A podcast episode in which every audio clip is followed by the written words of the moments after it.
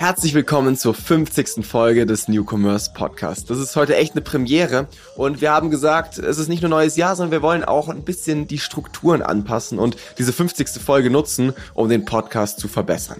Wir haben auch so ein bisschen in die Community gehört und haben jetzt mehrfach das Feedback bekommen, dass es super spannend ist, eben auch teilweise etwas tiefer auf gewisse Themen einzugehen. Diese Interviews, die wir bisher gemacht haben im großen Stil, waren ja dann doch teilweise ein bisschen breiter. Wir haben versucht, viele Themen abzudecken. Liegt ja auch daran, dass viele dieser Personen einfach super spannend waren und ich mit denen fünf Stunden hätte reden können. Aber genau deswegen wollen wir in Zukunft es so ein bisschen abwechseln. Das Interviewformat bleibt, aber jede zweite Woche wollen wir auf ein gewisses Thema nochmal viel, viel genauer eingehen und ein Thema beleuchten.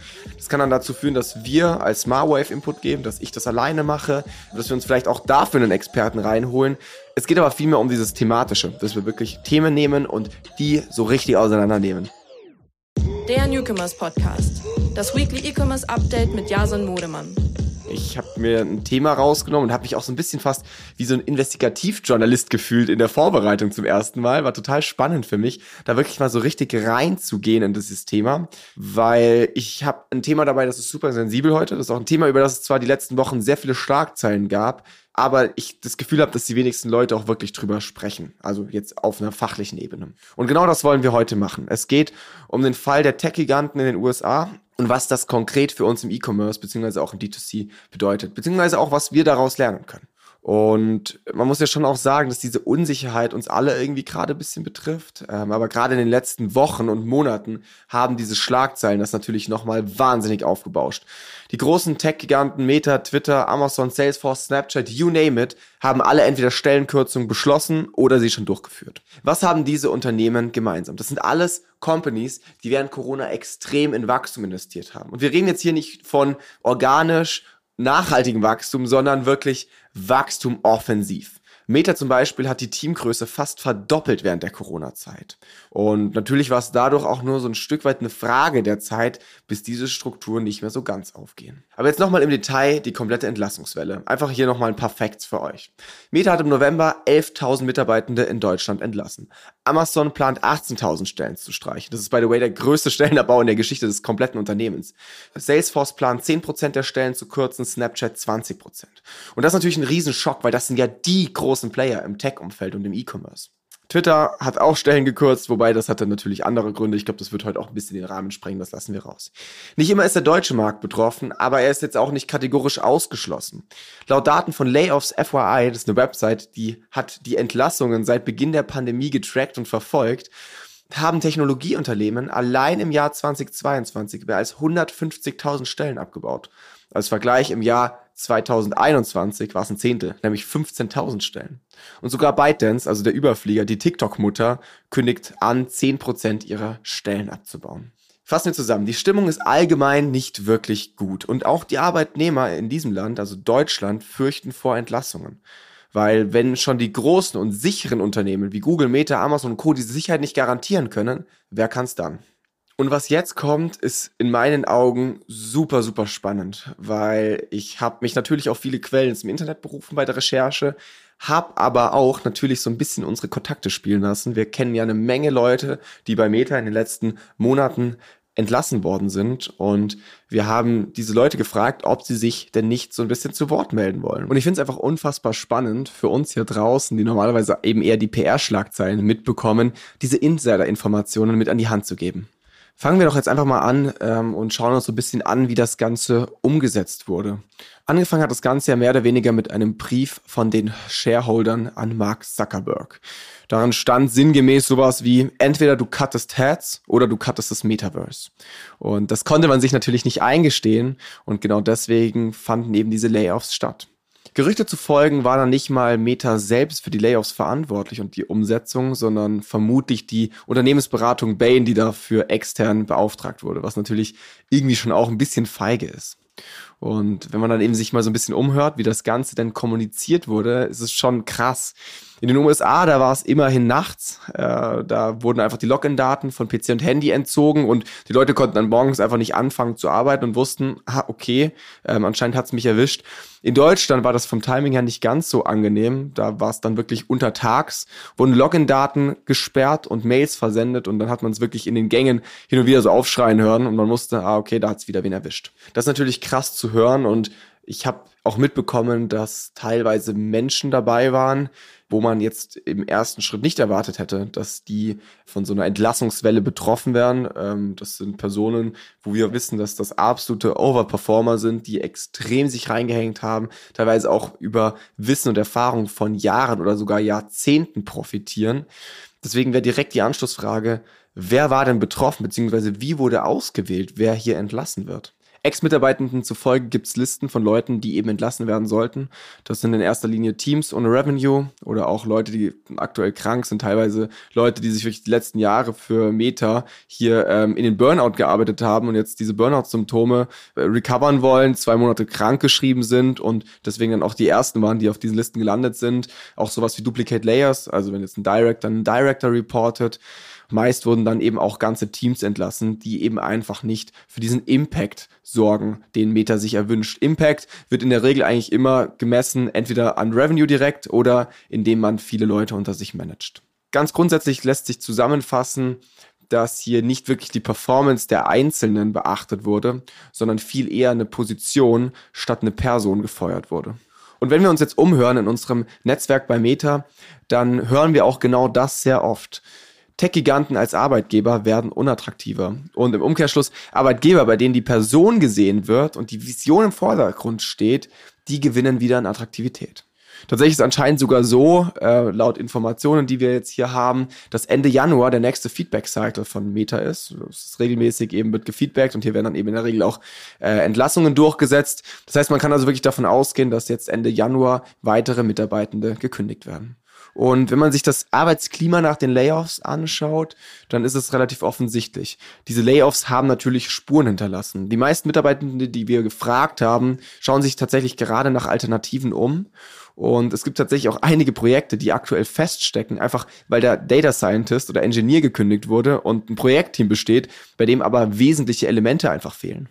Natürlich muss man auch dazu sagen, wenn du 11.000 Leute entlassen willst, auf einmal wird es extrem schwer, dich wirklich mit dem Individuum zu befassen. Das bringt dieser Prozess irgendwie mit sich. Ähm, deswegen ist es in gewisser Weise ja sogar nachvollziehbar, dass das hier nicht gemacht worden kann, wenn diese Entscheidung kam äh, von der Geschäftsführung.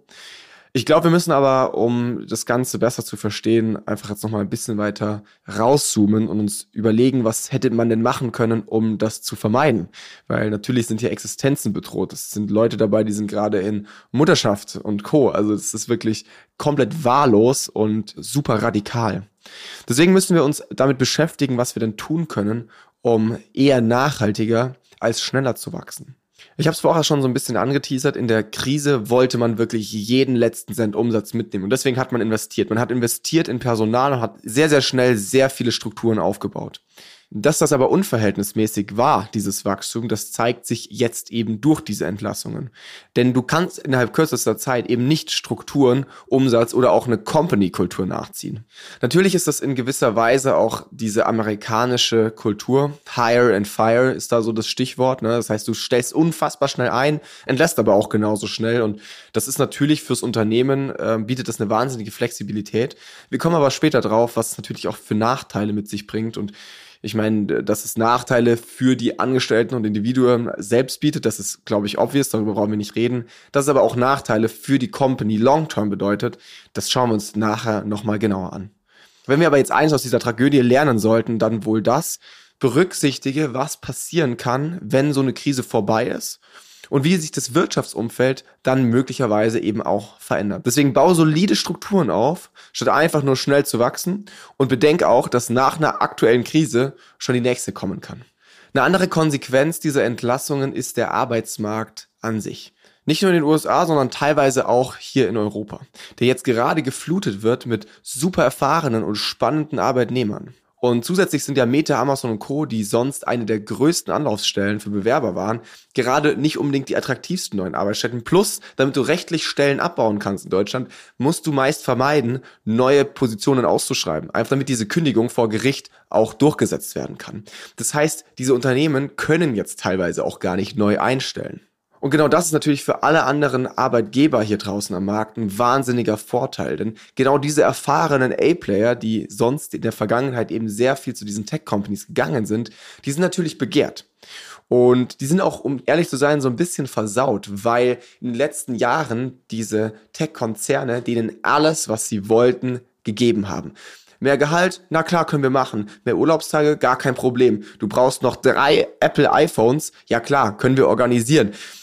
Hier gab es gefühlt keine Grenzen und diese Companies haben ja auch einfach das Geld, muss man dazu sagen. Die haben das Geld, 30, 40 Prozent mehr für den Arbeitnehmer auszugeben.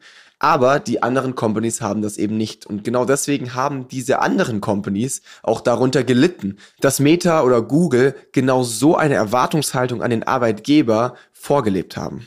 Und ich habe das Gefühl, jetzt gerade kommt genau dieser Bumerang so ein bisschen zurück, weil das, was einst so krass sicher galt oder auch so vielversprechend, ist plötzlich gar nicht mehr so rosig und beispielsweise auch die Vision, die diese Unternehmen gebaut haben, vielleicht nicht mehr ganz so authentisch, wie sie mal war. Und genau deswegen sollten sich Unternehmer oder Recruiter jetzt gerade extrem ins Zeug legen, um mit attraktiven Benefits und Aufgaben für genau diese Menschen eine wertige Alternative zu bieten und selbst davon zu profitieren. Weil jetzt gerade gibt es unfassbares Potenzial, richtig smarte und eifrige Arbeitnehmer für sich zu gewinnen. Beispiel, wir als Marwave haben tatsächlich in der gleichen Woche, als in der die Layoffs angekündigt wurden, eine Stellenausschreibung extra für genau diese Leute gebaut. Also sozusagen eine Anlaufstelle für uns, für all die Leute, die gesagt haben, hey, ich bin krass frustriert von den Plattformen, ich habe Lust auf eine authentische, kleinere Company, bei der ich wirklich weiß, woran ich bin.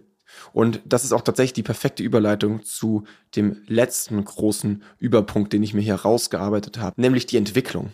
Kostenbremsen könnten dafür sorgen, dass die Entwicklung von experimentellen Features und KI oder Metaverse und Co. erstmal pausiert werden. Weil solange hier kein großer Profit absehbar ist, kann das natürlich nicht weiter verargumentiert werden. Und genau deswegen ist die Entwicklung dieser Baustellen von Meta, Amazon und Co. erstmal etwas langsamer unterwegs. Wir sind hier im Newcomers Podcast und lass uns deswegen mal noch über den E-Commerce und D2C-Markt sprechen.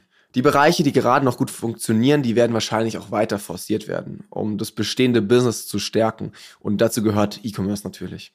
Dass die Werbekosten dadurch weiterhin steigen, ist also relativ realistisch. Das heißt, auch für E-Commerce-Businesses ist die Entwicklung so ein bisschen fraglich, weil jetzt natürlich nicht die Zeit ist, um stark zu experimentieren.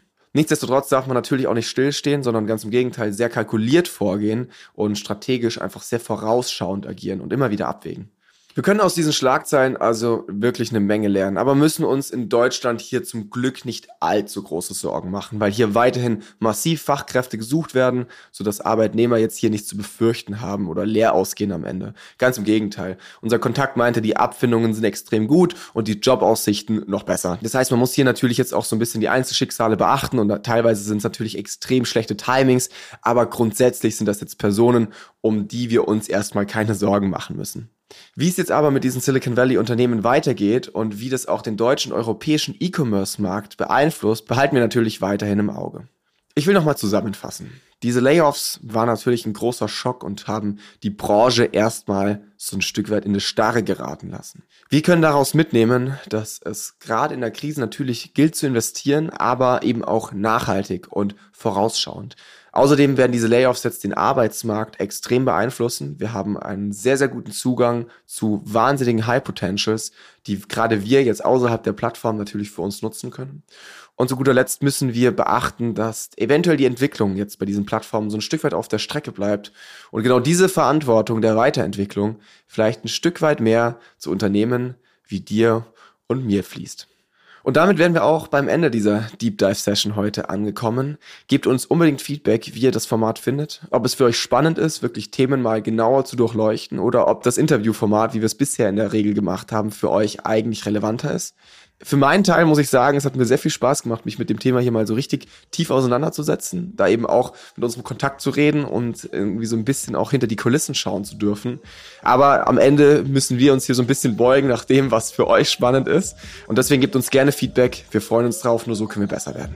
Leute, ich wünsche euch eine wunderschöne Woche und dann bis zum nächsten Mal. Der Newcomers Podcast. Das Weekly E-Commerce Update mit Jason Modemann. Jeden Mittwoch. Überall, wo es Podcasts gibt.